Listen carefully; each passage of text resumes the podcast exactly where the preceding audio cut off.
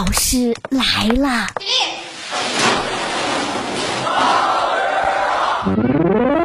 欢迎收听，大老师来了。我是大兵。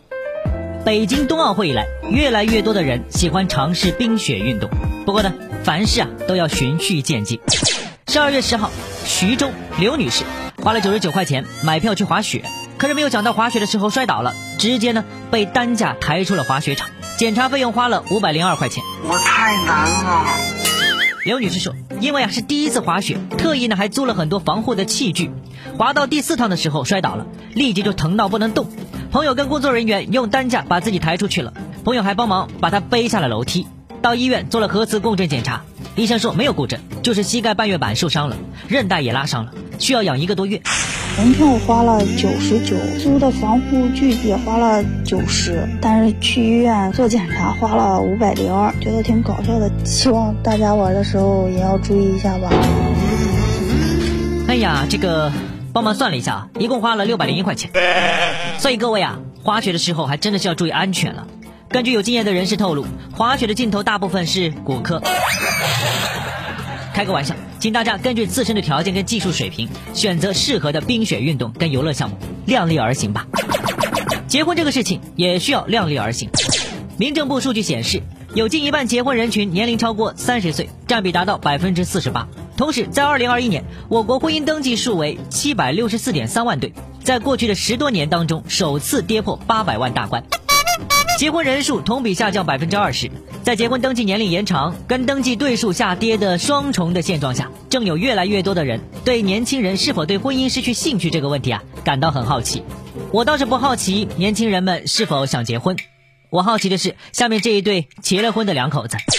最近在安徽亳州。赵女士发现，十二年前结婚时候，自己的这个喜被里边有葱。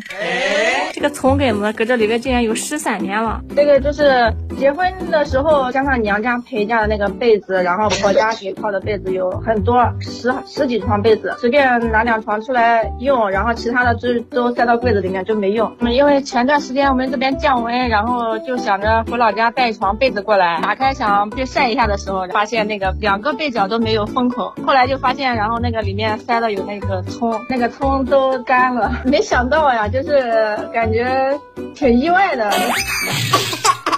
赵女士还解释说了，这个是当地的风俗，寓意生了小孩会聪明。我看呢，干掉的是葱，但是不变的是父母希望子女一切都好的心呐，还挺感人的。不过呢，想要问一下赵女士，后来这小孩聪明吗？小孩聪不聪明不知道，会唱《孤勇者》是肯定的。世界杯官方宣布，由陈奕迅演唱的《孤勇者》将会在卡塔尔世界杯的半决赛现场播放，真是牌面拉满了。世界杯半决赛对阵分别是十二月十四号凌晨三点，阿根廷对阵克罗地亚；十二月十五号凌晨三点，法国对阵摩洛哥。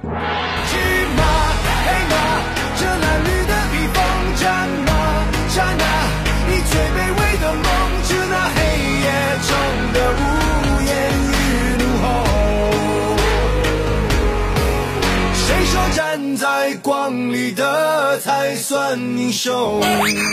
哎呀，没有想到逃到多哈都躲不过这首歌，这是要让孩子们凌晨三点起床跳孤勇者吗？不过这个歌吧，洗脑归洗脑，跟世界杯的氛围还挺搭的。